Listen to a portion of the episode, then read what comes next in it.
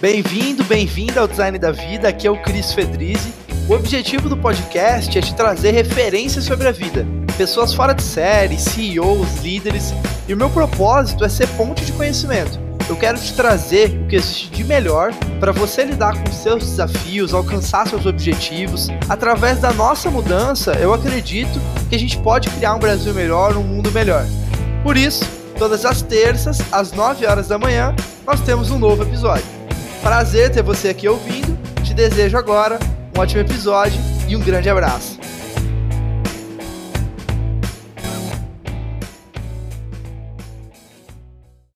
Fala pessoal, Cris Fedrizzi do Design da Vida. Hoje estou aqui com Pedro Van Kerner, CEO da ACE, é, o maior ecossistema, né, referência de apoio ao empreendedor de tecnologia é, no Brasil, fora do Brasil. Eu sou um fã, é, primeiramente eu li o livro, a Inovação Radical. É, além do Inovação Radical, ele também escreveu recentemente né, o Transformação Radical. É, Pedro, eu te acompanho desde o início, cara, nesse mundo das startups e para mim está sendo um prazer bater um papo com você. Mas além desses títulos, é, nomenclaturas, né? Como que o Pedro se define? Quem é o Pedro? Tudo bem, Cris? Prazer estar aqui, é muito legal é, compartilhar e, e, isso faz parte do meu propósito. E eu me defino como um professor. eu me encaro como um professor e, e, e tudo que eu faço tem a ver, de alguma maneira ou de outra, com educação.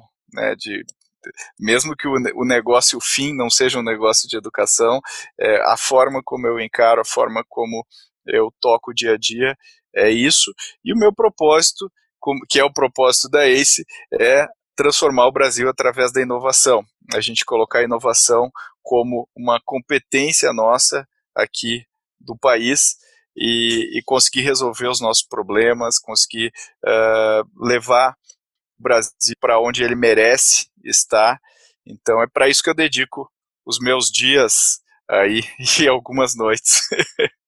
Você foi uma das primeiras pessoas que, que já chegou falando do propósito, né? E quando eu fui estudar também sobre, é, me preparar para essa entrevista, eu, logo ali no início ali do LinkedIn também, você já deixa bem claro, né? Qual que é a sua frase, assim, o porquê que você está fazendo o que você está fazendo. Né? Quando que você descobriu isso, assim? Que, que você acha que isso é importante? Como que as pessoas, como que foi esse processo para você? Você já desde é, jovem já sabia disso? Ou foi uma construção? Enfim, também um pouquinho sobre isso. Não, não, não foi desde o início. Eu, eu fui construindo isso na minha cabeça. Eu acho que o propósito, é, todo mundo precisa de propósito, seja ele qual for. Né? As pessoas associam muito propósito com, com fazer o bem, né? ser, né? eu quero ajudar as pessoas e tudo mais. Mas o propósito não necessariamente pode ser algo, precisa ser algo é, altruísta, pode ser um negócio que, ó, eu quero chegar nesse, nesse patamar, nesse milestone aqui. E eu acho que é uma coisa que ajuda a gente a se proteger das inúmeras frustrações que vão aparecer no dia a dia e faz a gente olhar o big picture. Uh, e, e para mim não é um negócio de de 5 anos, não é um negócio de 10 anos, não é nem um negócio de 50 anos, é um negócio de 100 anos para frente. Então, por isso que no design da ACE, a gente já colocou a, a, a sócios para dentro, a ideia é que os sócios uh, mantenham a, a, empresa viva aí uh, durante, durante muitos e muitos anos. Mas eu cheguei nesse propósito principalmente pela, pela frustração que eu tenho e, e, e, vendo ecossistemas ao redor do mundo, visitando ecossistemas ao redor do mundo, eu vejo que a gente tem todas as condições, o Brasil, para ser um expoente em inovação. E, no entanto, a gente não é. E a gente não é, a gente tenta culpar o outro, culpar o governo, culpar, e no final do dia é porque a gente não executa do jeito que a gente deveria, ou, a gente não, não, talvez não, não ouse do jeito que a gente deveria, ou a gente não tem a disciplina para executar da forma eh, que, que a gente deveria ter, a visão de longo prazo para executar. Eu acho que tudo isso são fazem parte dos elementos que a gente está vivendo. E, e, e, em cima disso a gente está vendo essa essa revolução das startups, essa renascença aqui das startups no Brasil, uh, que, que, que, eu tenho certeza que vão fazer uma, vão se tornar uma proporção muito grande do PIB nos próximos 10, 15 anos. E, e o meu objetivo, o objetivo, nosso objetivo, é estar tá no centro dessa revolução. E, e de alguma maneira usar a inovação para resolver os grandes problemas que, que existem aqui no país, que, que não são poucos, né? educação, saúde, é, tem tanta coisa para resolver e não se resolve com mais dinheiro. A gente sabe que não é o dinheiro, a gente sabe que é a forma de pensar, que é a forma de executar. Então é muito disso que eu, que eu acabei aprendendo né, com o passar do tempo. Boa, interessante. E é, sobre essa questão do longo prazo, que eu acho que é uma coisa que está mudando muito dentro de mim e está fazendo muita diferença até para os negócios, assim, que eu estou é, assumindo é, responsabilidades. Estou né? assumindo agora uma cadeira de, de Chief Growth, né, Officer, aí numa, numa startup que está nascendo já bem é, com capital e tudo bastante desafiador. E, cara, a minha visão está mudando muito para esse pensamento de longo prazo, né? É, e isso muda tudo, na verdade, porque daí eu olho lá para frente e, em retrospectiva, eu planejo o que tem que ser executado é, para o próximo quarto, por exemplo. Né? É, mas como ter essa visão de longo prazo? Para o brasileiro que está ouvindo aqui, então, porque eu acho que cara, eu começo a ver que essa visão é muito distante. Assim, geralmente não é assim que as pessoas pensam, né? Eu li um livro é, de um autor brasileiro, é, Eduardo Janetti, que ele fala uhum. exatamente sobre o longo prazo. E isso mudou a minha cabeça, assim, pra caramba. Mas qual que é a sua visão de longo prazo? Por que, que a gente deve pensar no longo prazo? Por que, que a pessoa que está ouvindo tem que se importar com isso, sabe? Uhum. É, eu, eu acho que a gente é muito a gente acabou a mídia, né, todo o nosso a internet de alguma maneira colaborou para a gente ter essa visão de curto prazo. É, eu vou fique rico fazendo day trade, é, como né, fazer um lançamento e ganhar não sei quantos mil. É, todas essas coisas parecem é, que, que, que o fim é a gente ganhar dinheiro, que o fim é a gente encher o bolso. E aí eu penso, e daí, né? E acho que muito disso veio da minha leitura, que eu gosto muito de ler, né? Sou um ávido leitor e veio muito dos estoicos, né? E, e, eu gosto muito entre os estoicos, eu gosto muito do Marco Aurélio.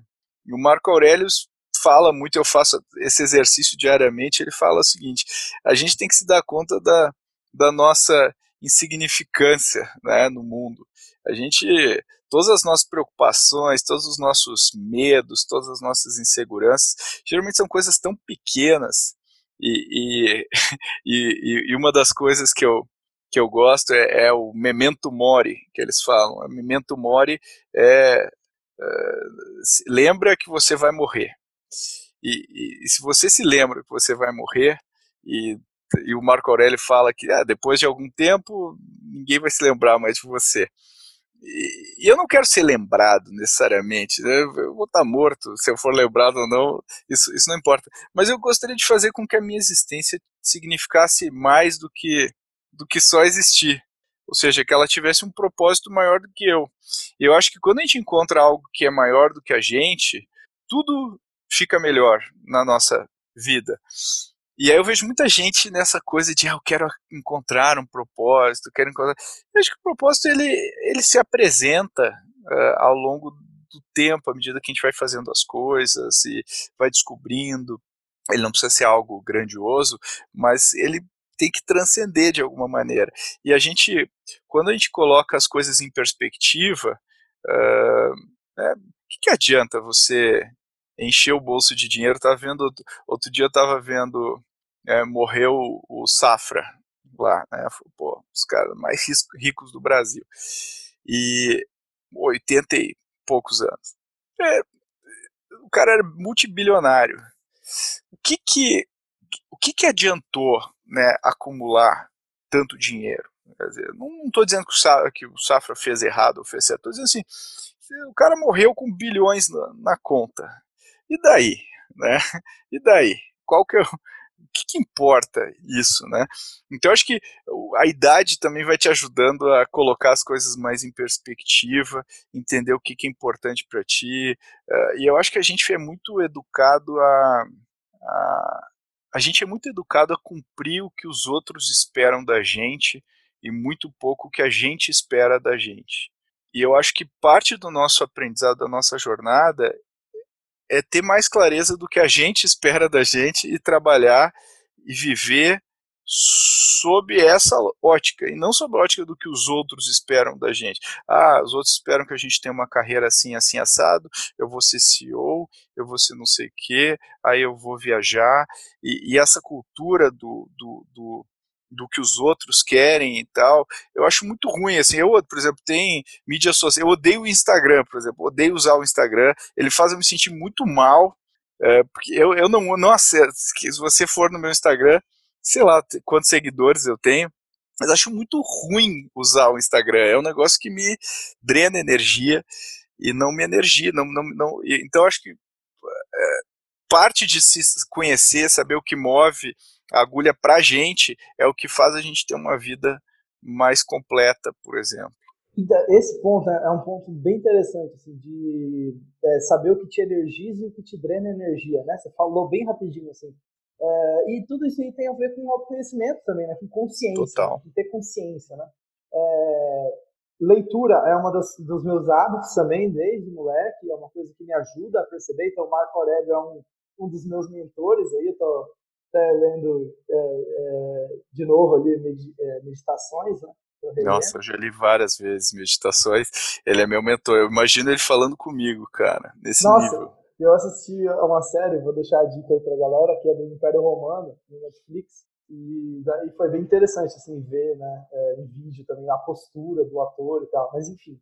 É... Então, como que é isso de autoconhecimento para você? Porque cada um tem um caminho, né? Eu conheço pessoas que é, vão para a religião e isso serve muito para ela como uma forma de, é, de buscar conhecimento, outra é meditação, outro, às vezes, sei lá, é no, dia a dia mesmo, no trabalho, como que é para você? É.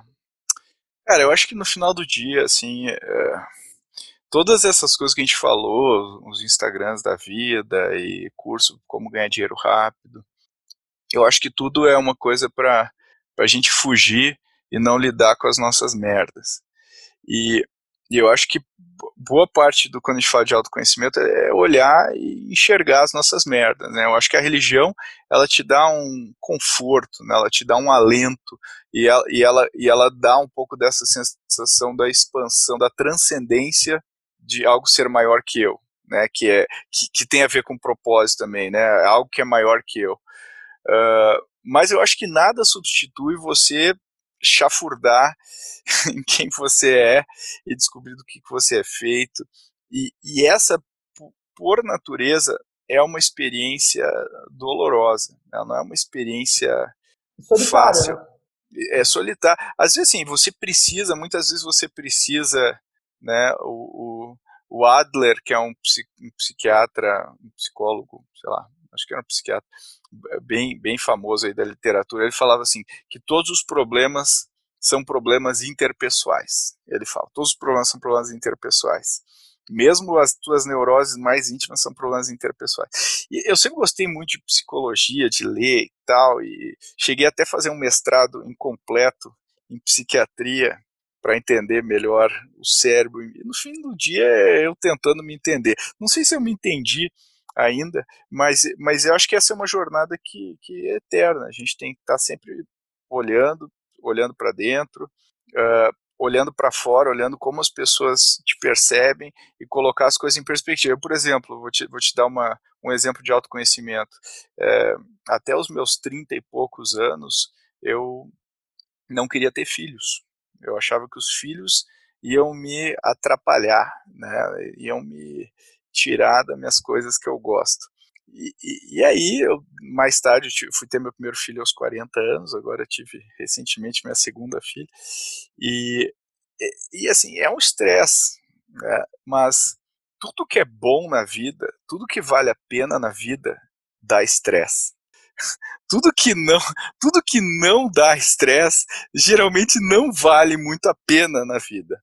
Então, o estresse significa no final do dia, você está perseguindo um negócio que vale a pena no, no final do dia. Né? Acho que essa é, é, é, é, é abraçar o estresse, entender o estresse. Então, hoje em dia, cara, se eu fosse olhar objetivamente antes, ah, hoje a minha vida é muito mais caótica, mas ela é muito melhor do ponto de vista de, de da realização que eu tenho em relação a isso, né? Então acho que os filhos também transcendem, né? Você vai morrer e eles vão continuar. Então acho que ah, tudo que tem essa característica transcendente, acho que te centra de alguma maneira a te colocar no teu devido lugar e tu aprende a gostar das coisas atuais, né? Acho que meditação também me ajudou muito a acalmar o meu cérebro. Eu tenho um cérebro que, que é muito ansioso, eu tenho ansiedade crônica, assim, é, assim, é muito complicado viver dentro da minha cabeça.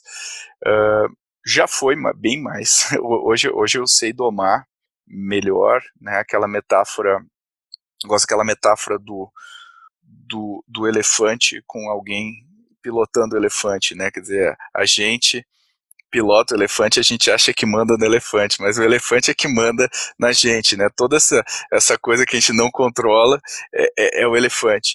E, e, o elefante vai onde ele quiser. E, e, o teu trabalho na vida é domar o elefante. Você tem que ser um domador de elefante. E não adianta usar força bruta para domar o elefante. Você tem que usar inteligência e treinar o elefante. E, e acho que o teu propósito também, de, em termos de autoconhecimento, é saber domar o teu elefante. E é o que eu, que eu tô tentando, né? Acho que a idade vai avançando e você vai ficando melhor nisso. Algumas pessoas, outras não. Cara, que legal, cara. Nossa, tô adorando, assim, é muito do que eu acredito também. É, e aí uma pergunta, eu acabei de terminar de ler o livro do Nassim Taleb, é um cara bem polêmico, né, um autor polêmico, uhum. é, mas é muito bom o livro dele, Skin the Game, é, uhum. que mudou a minha cabeça pra caramba, assim, sobre é, a, a, assimetria, né? Sobre assimetria. Uhum. Ou seja, é, um input é, não é atrelado ao output, né? Eu posso colocar um output X e sair 10 vezes né, é, no, no output. É, e eu acho que tem a ver com isso também, sobre você falou sobre os filhos. Vou dar, vou dar um exemplo, né, e aí eu quero a sua visão. É, recentemente eu aprendi recebendo feedbacks, eu acho isso legal de trabalhar em equipe, porque você recebe muito feedback, né? Então é uma forma uhum. também de autoconhecimento, né? Esse trabalho em equipe, né? É... E, cara, eu, eu era muito cartesiano. Assim, agenda bloqueada, extremamente bloqueada. Eu acho que. Só que, assim, bloqueada assim, ao extremo mesmo, sabe? E, e tudo bem ter agenda bloqueada, mas a questão é, é não confundir o mapa com o território. Né? Então, uhum. a agenda é o mapa, né? Mas a sua vida é o que está acontecendo agora. Mas a pergunta é a seguinte: é, sobre isso que você falou que ter, de ter filho e outras coisas, às vezes eu achava que tirar o tempo do trabalho para colocar no filho, por exemplo, no filho, para é, a criação do filho, iria afetar diretamente o meu resultado, porque eu não estava focado naquilo. Mas eu estou uhum. percebendo, e aí eu quero a sua opinião, que na verdade a vida é meio que um. não é, não é simétrico. Tipo, ah, vou ficar aqui 14 horas na frente do computador e às vezes se eu parar e, cara, fazer uma música, que é um hábito que eu gosto, por exemplo, para dar uma relaxada e depois voltar a fazer o que eu tenho que fazer, às vezes eu tenho um resultado muito melhor, né? É, então, enfim, só para dar esse input assim, de que eu estou vivendo agora, de tentar colocar as coisas mais em harmonia, uma gestão harmoniosa de todas as coisas, né? E ter o output 10 vezes mais ali, ao invés de travar tudo e falar, não, não vou fazer música, por exemplo, que é uma coisa que eu gosto, porque, sei lá, tem que ser totalmente direcionado. Ou você acha que isso é fase também, sei lá, que, cara, tem momentos que precisa mesmo, é, você tem que sacrificar e acabou? O que você acha? Cara, é, é, é, não sei se eu tenho uma resposta tão objetiva para essa questão, e, e, eu acho que vai muito de acordo com cada um, mas eu, eu acho que, que, eu, eu adoro o Taleb, assim, acho que o Skin the Game é muito legal. Eu acho essas assimetrias que ele coloca são maravilhosas, tipo um, o, o, o, terrorismo versus o, impacto do terrorismo, dizer, o, o, impacto real do, te, do terrorismo versus então são meia dúzia de caras que param um país inteiro. É, essa assimetria que eu acho que é muito legal enxergar como que funciona o mundo dessa maneira, né? O livro foi maravilhoso. O livro e o Taleb ele vai para tudo que é lado, né? Ele tem essa característica meio caótica assim, mas eu acho genial. Ele é um cara genial.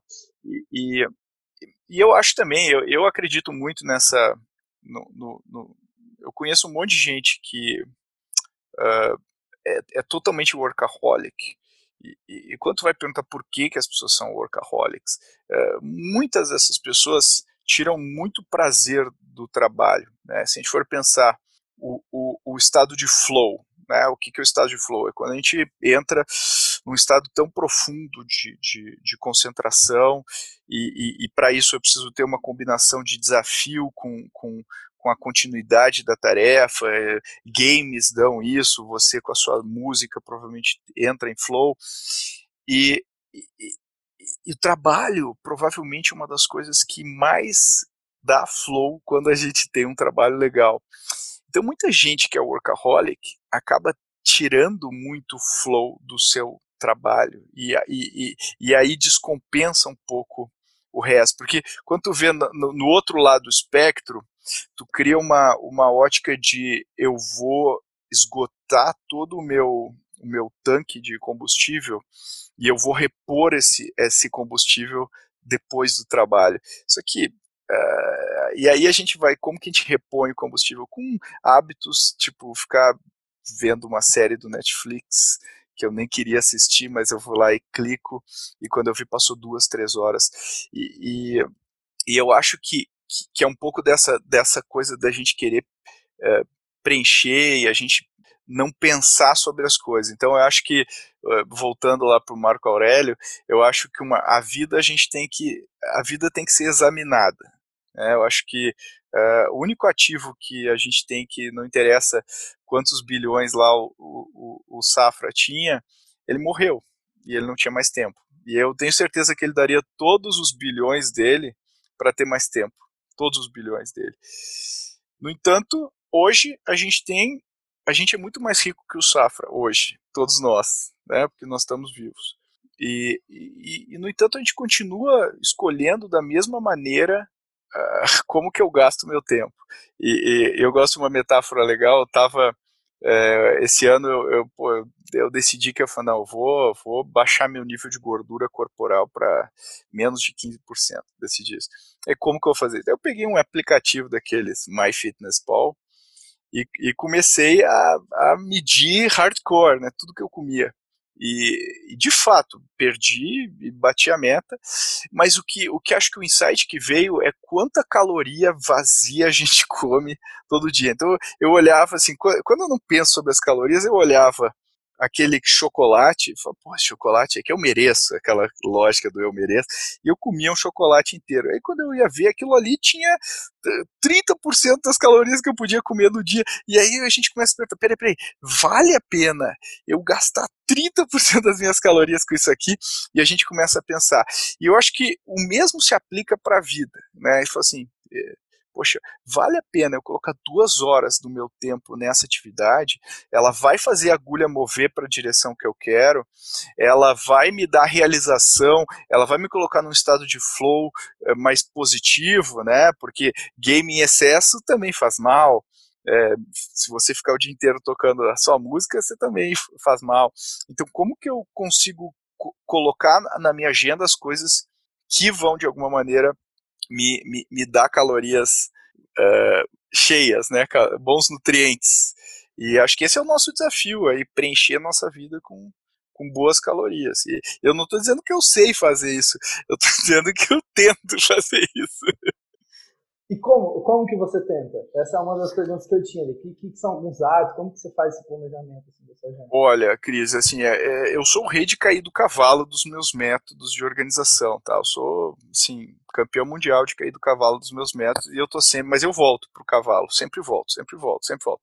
Acho que essa é a chave, né? O exercício, uh, né? Uma vez quando eu quando eu comecei a meditar, um cara me falou assim, é, a gente medita, aí eu começo a pensar, né, em outra coisa. E aí eu medito, começo a pensar. E aí eu achava que eu estava indo mal.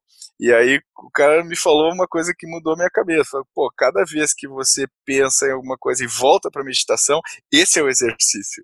Essa é a meditação. Então, se sinta bem é, isso, né? Mas, uh, mas voltando para a pergunta, assim, o que, que eu faço? Né? Eu tento, uh, eu acho que parar para para pensar é, é, é, o mais importante. Então, é, primeiro, escrever o, o, o, longo prazo que a gente falou, né? Que, ou seja, o que, que eu quero no longo prazo. Escrever.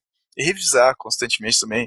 Não, não morrer abraçado com, com as coisas que você escreveu, mas revisar e, e, e, e tá, é, respeitar o seu momento, né? respeitar o que você está vivendo. Mas, mas e aí revisar isso constantemente e olhar sempre para isso, né? Olhar sempre para isso. Uma, uma das coisas que eu que talvez seja das que mais impactou os meus hábitos é no final da, no final da semana, na sexta-feira, à tarde, eu escrevo uh, o que, que foi bom, o que, que não foi bom, o que, que eu fiz de errado, o que, que eu não me orgulho, o que, que eu me orgulho, o que, que eu, uh, sobre a minha semana. E aí eu faço um compromisso comigo mesmo do que, que eu vou melhorar, e eu escrevo isso para a semana seguinte. E, e, e toda semana eu olho e eu tenho que ser profundamente honesto comigo. E só o exercício de parar já faz com que você dê um reset e priorize as coisas. Né? Outra coisa é, que ajuda é botar tempo para reflexão dentro da sua agenda. Então, se eu vou fazer uma reunião com você e eu boto aqueles blocadinhos na agenda que você mencionou, um atrás do outro, eu já entro na reunião contigo, falando, Cris, do que, que a gente vai falar, como é que é, e eu não parei para entender o que, que eu quero tirar dessa reunião com o Cris. Será que eu tenho que fazer essa reunião com o Cris? Será que eu não posso mandar um e-mail para ele? Será que eu não posso, em vez de blocar uma hora, fazer uma ligação de cinco minutos e resolver esse assunto? será que não tem outras coisas que eu possa fazer para tornar isso mais. É, e eu não estou falando uma busca pela eficiência apenas, mas uma, uma reflexão, examinar as coisas. Eu acho que isso tem um impacto talvez mais profundo que qualquer outro método, né? Que eu uso geralmente um GTD modificado assim para o meu dia a dia, mas mas e outra coisa que eu faço eu escrevo no, no papel as minhas tarefas e porque nada me dá mais satisfação do que riscar uma tarefa do caderno. É uma coisa que tem um prazer indescritível quando eu olho no final da semana e eu tenho um caderno todo riscado. Aquilo me deixa muito feliz. Eu acho que aquela sensação de criar no, no Evernote, no Notion, no, o que quer que seja, não é a mesma coisa. E eu acho que o papel, te, mesmo que esteja num app, olhando alguma coisa, no e-mail, se você tem o, o papel do seu lado, você olhando no canto de olho, você está sempre olhando aquilo. E, e, acho que aquilo tem um impacto em mim muito, muito poderoso. Eu, eu acho que eu aumentei duas, três vezes mais a minha produtividade quando eu constantemente olho aquilo. Excelente, cara, que legal. É, esses, essas reflexões, né, para dar uma dica para a galera aqui, é, os estoicos lá, é, eu tenho uma prática, nem, nem, sei exatamente quem foi o precursor disso, mas do journaling, né, que é essa prática de escrever né, sobre o dia e tal eu tenho esse hábito, eu escrevo pra caramba, quando tem que desenhar uma estratégia, qualquer coisa. Cara, a minha melhor forma de pensar é escrevendo. E é, é uma forma de terapia também, né? Pra quem tá ouvindo aí, sei lá, se a pessoa às vezes tá passando por algum momento muito difícil e tal. É, cara, escrever é uma prática fenomenal, assim, de você liberar, né, aquilo. Interessante, eu vou fazer essa prática da reflexão, viu, antes da reunião, né? Qual é o objetivo? Será que essa forma a melhor forma de resolver isso? Putz, cara, isso é, é esquece, senão você cai no automático, né? Quando você vai ver, é isso aí. cara, você fez porque ah, porque tinha que fazer, mas é, é, eu acho que o compromisso que a gente tem que se fazer é não permitir calorias vazias na nossa agenda. Então, se a gente está olhando a reunião, assim, pá, por que, que eu estou fazendo essa reunião? Né? Qual que é o meu, né? Qual que é o meu a minha lógica de fazer essa reunião. Né? E aí isso vai te, te dar o. De novo, tem a ver com o propósito também, né? Tem a ver com a gente ter uma intenção ao fazer as coisas, né? Sim. É, e aí a pergunta que não quer calar: por que radical? Por que não, por que, que não pode ser moderado? por que radical? Legal. É, é, eu acho assim, é, para quem está ouvindo, né, os meus dois livros, né, o Estratégia de Inovação Radical, que é mais é um livro mais conceitual para pensar sobre inovação, e o Transformação Radical, que é um livro mais prático, onde para colocar no livro bem com frameworks, né, para colocar em prática uh, os aprendizados. Os dois têm o radical aí no, no sulfixo, né? E, e, e por que a gente colocou o, né? Por que, que eu coloquei o radical? Porque hoje em dia, é, todo mundo fala de inovação, mas poucos fazem. Todo mundo fala, todo mundo diz que é inovador, e a gente se perde na inovação com, com, com coisas do tipo, ah, vamos fazer aquele, aquela aproximação com aquela startup, porque todo mundo faz. Então, é, quando eu coloco radical, é, ela vem com uma, vem junto com uma conotação de o que, que você fez que realmente gerou valor de longo prazo para o seu negócio? O que, que você fez que realmente moveu a agulha? O que, que você fez que realmente trouxe uma fonte de receita nova ou uma avenida de crescimento que você não tinha pensado?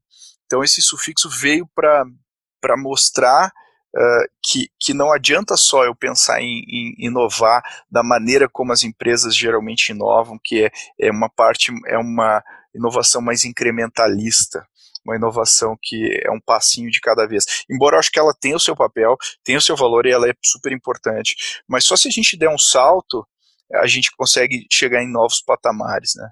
Sim. É, eu, é, fazendo essa conexão, eu sempre faço a conexão com a vida, né? É, eu acho que tem tudo a ver com a vida também, né? É, assim, Tudo. É, essa inovação radical na vida. Porque senão você fica muito no. Você tem que dar um salto, basicamente. O crescimento que. Os maiores crescimentos que eu já tive foi as decisões mais difíceis que eu já tomei, sabe, de vida. Total, eu, concordo muito. É que nem é aquilo que eu falei, né? Você está vivendo a sua vida ou a vida dos outros? Essa é a pergunta que a gente tem que se fazer todo dia. E, e, e aí, quando alguém é, tem alguma coisa muito louca na sua vida, alguma decisão muito louca, e a gente fala, nossa, essa pessoa é completamente maluca, essa pessoa provavelmente está mais certa do que todos nós, né? É, eu tava, eu tive um gap muito grande de formação que eu deixei muito tarde para ler o Admirável Mundo Novo do Aldous Huxley, que eu acho que é um dos é um dos livros assim mais emblemáticos do que, que é o futuro e de o que, que é viver no piloto automático. E, e, e o livro foi escrito em 1931 e hoje o que a gente está vivendo, o que a gente está vendo no Instagram, no, né, com essa, esse monte de antidepressivo que tá, todo mundo toma, exatamente o que o livro mostra. E, e aí o livro justamente é a crítica dessa coisa de viver no piloto automático e falar, ah, não, tá tudo bem, é isso que eu quero, eu quero mais disso, eu quero mais prazer. E, e, e acho que essa confusão de prazer com felicidade, que é, que é uma grande, tem uma distinção mas as pessoas não veem, né? As pessoas associam prazer com felicidade. E felicidade tem muito mais a ver com contentamento do que com prazer. Porque o prazer, por mais que, que, que, que seja intenso, você não consegue postar, alongar, né? Ele, ele, ele, ele dura o que ele dura. E quando ele acaba, você volta para o seu estado mental normal. O que a gente tem que trabalhar é o estado mental normal e não o prazer, né? Porque é isso que vai te dar felicidade no longo prazo, né? Caraca, eu nunca tinha pensado sobre, dessa forma, sobre é, o prazer e a felicidade, né, é, cara, o que que, o que que significa ser inteligente para você? É, eu vejo as pessoas falando, ah, você é inteligente e tal, mas, cara, o que que significa ser inteligente? Cara, assim, acho que tem vários tipos de inteligência, né?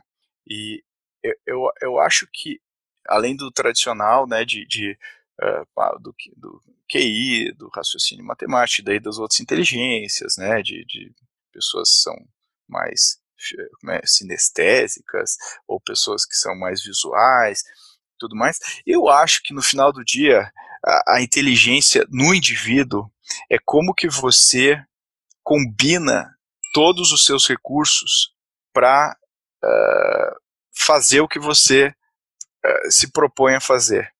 É, então, uh, para mim, o, o, a coisa que eu mais acho uh, complicada é desperdício de potencial, desperdício de talento. E eu acho que tem muita gente que tem muitos recursos, talvez não seja a pessoa com, com, com, com QI mais alto, mas se ela combinar os seus skills específicos, ela consegue ser muito mais inteligente do que a média em, em determinadas coisas. Então acho assim, eu conheço muita, muita pessoa inteligente que é extremamente infeliz e não conseguiu fazer nada da sua vida.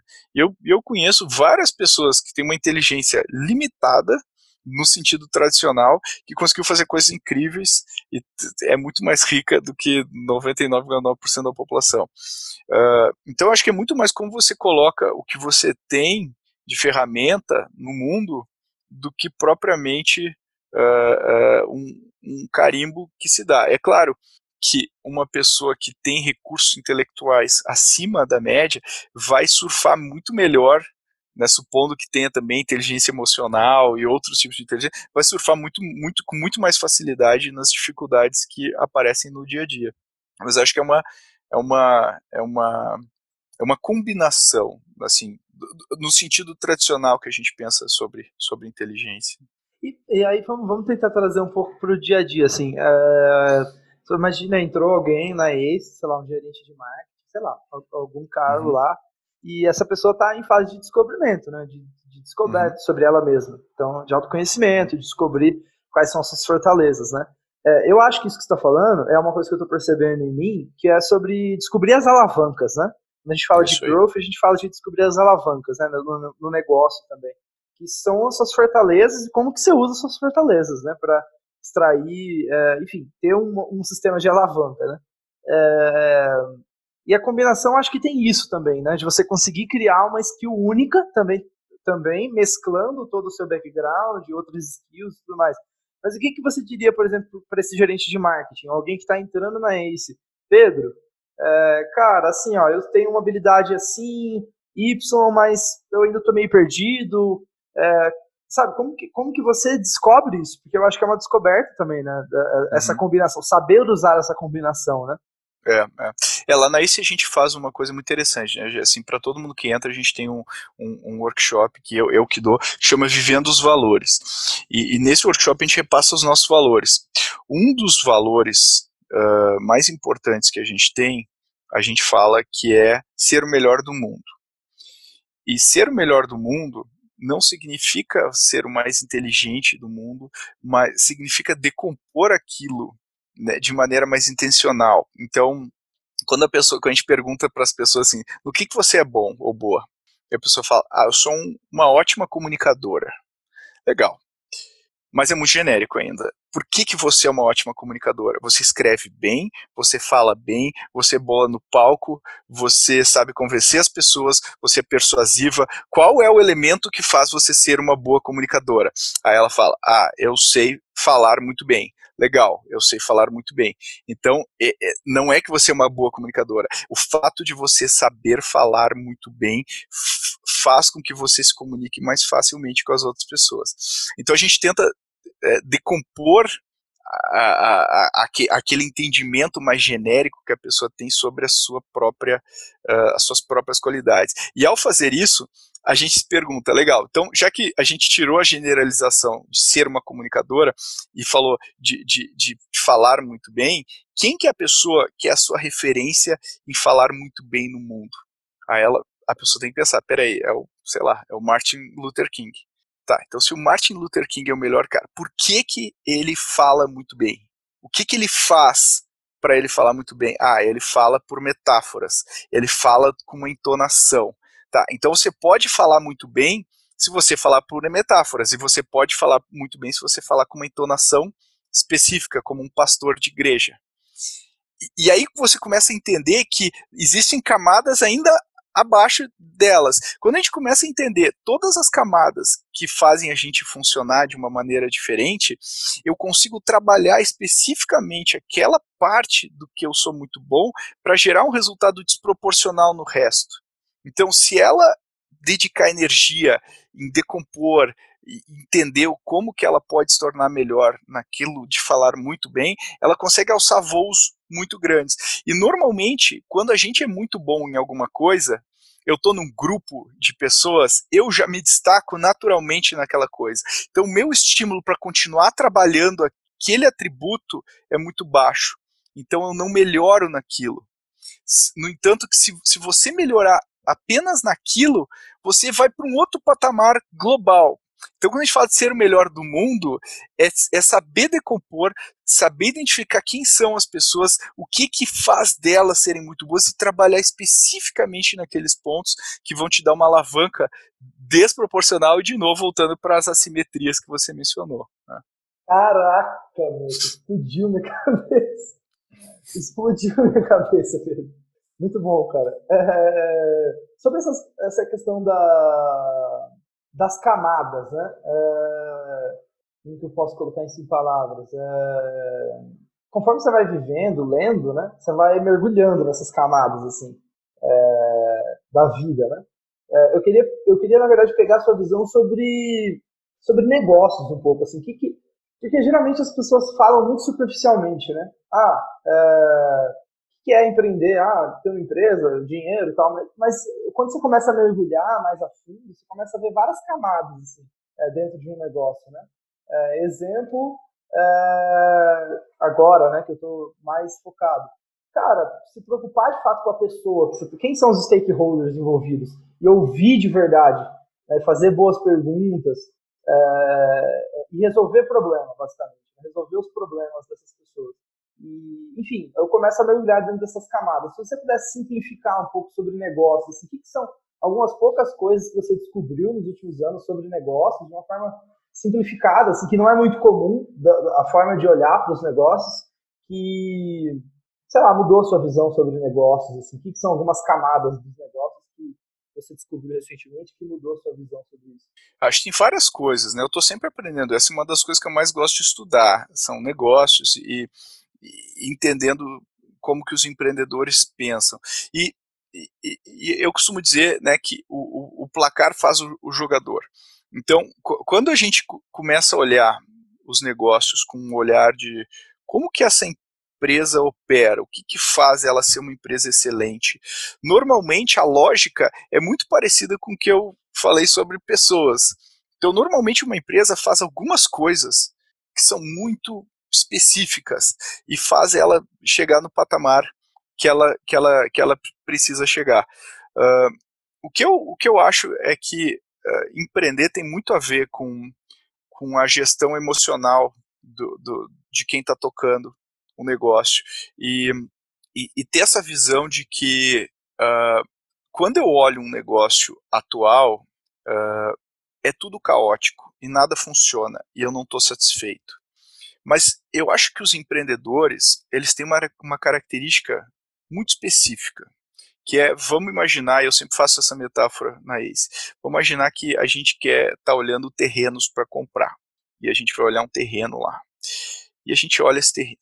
O empreendedor, o não empreendedor olha um terreno e, e olha o que está em volta e fala, oh, essa região é uma porcaria, não tem nenhuma outra casa, não dá para construir nada aqui. O empreendedor vai olhar e, e ele vai visualizar uma casa naquele lugar.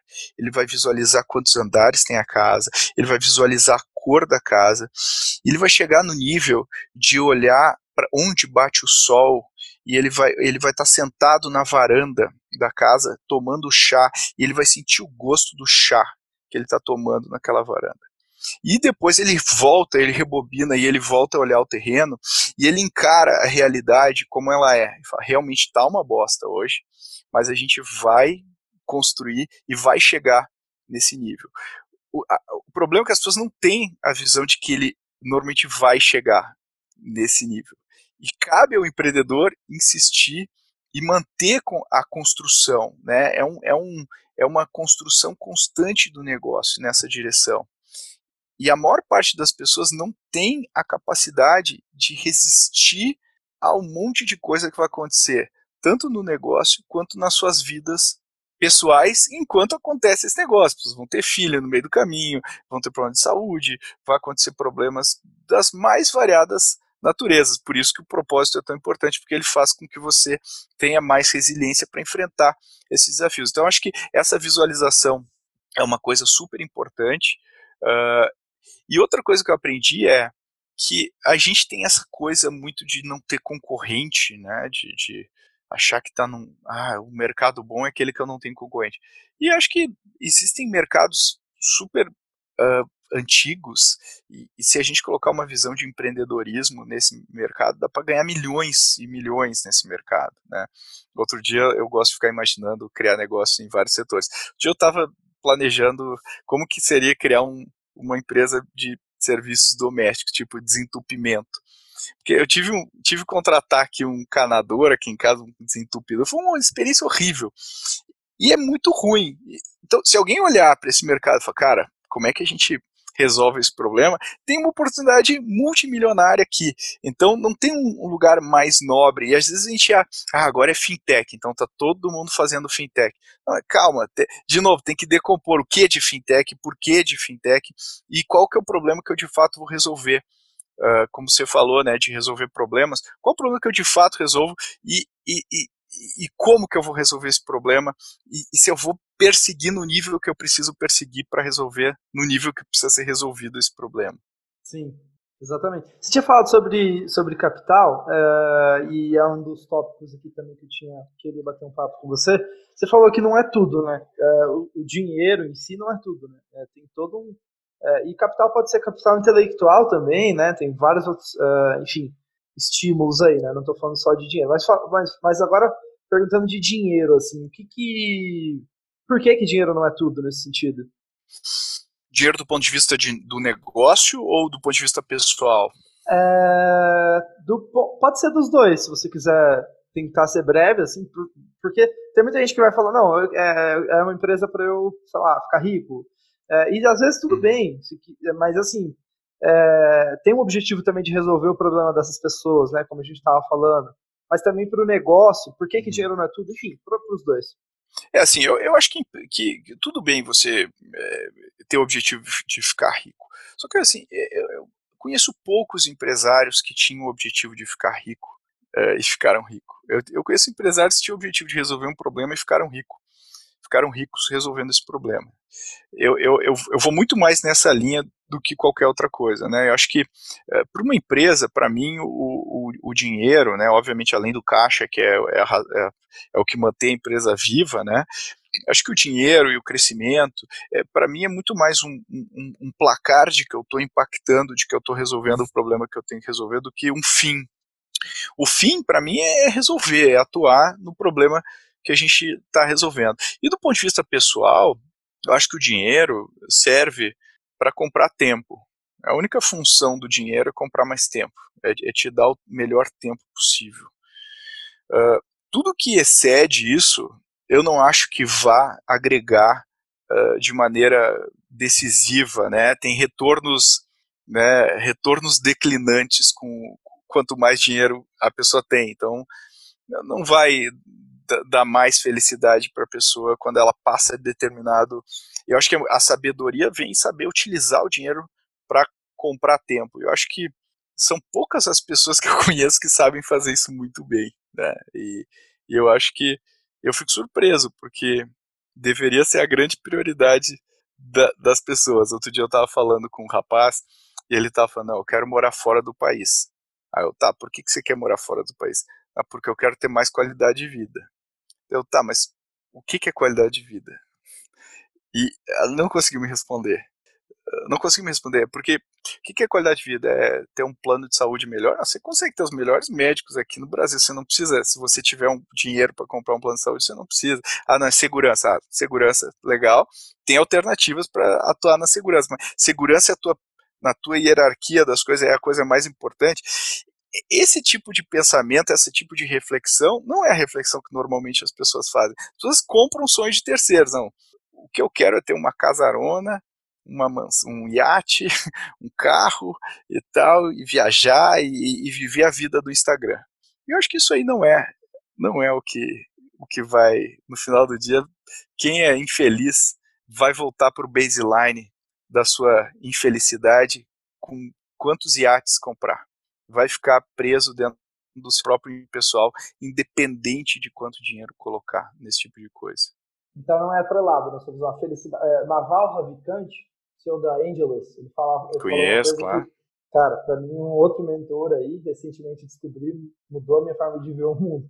E ele fala sobre isso. Cara, são duas jornadas. Tem a jornada do dinheiro e tem a jornada da felicidade. Você tem que saber correr as duas, porque uma não é a outra. Você não pode confundir é. uma com a outra. Né? Não é, não é. O que eu conheço de gente uh, multimilionária que é infeliz não tá no mapa. Não tá no mapa. Legal. É, estamos chegando no final já. Últimas duas perguntas aqui, tá? E aí já passo para palavras finais. É, vamos fazer rapidinho é, um bate-volta de afirmações. Eu vou falar uma afirmação, é uma frase, e aí você fala a sua opinião, assim, de forma bem resumida. Tá? Pode ser tá é, bate-volta. Assim. A primeira fase, frase. Pensar grande e pensar pequeno dá o mesmo trabalho. Concordo. Agora tem que executar grande também. Não adianta só pensar. Boa. É, faça muito bem uma coisa de cada vez. É o que eu tento aprender todo dia. eu tento me dizer todo dia isso. Não existe é, isso de equilíbrio entre vida pessoal e trabalho. Eu não acho que exista vida pessoal e trabalho. Eu acho que existe vida. E, e, e, a gente é desequilibrado por natureza. Ninguém é nivelado. A gente é, todo mundo é desequilibrado. Ninguém é uma, ninguém é uma pessoa que a gente olha essa é uma pessoa equilibrada. Então a gente não pode exigir equilíbrio é, é, se ninguém é equilibrado. Né? Boa. É, última pergunta, daí já saindo do bate-volta de afirmações, pode responder normalmente, que é como você aprende? Como você aprende? Olha, eu, eu, eu aprendi muito tomando paulada.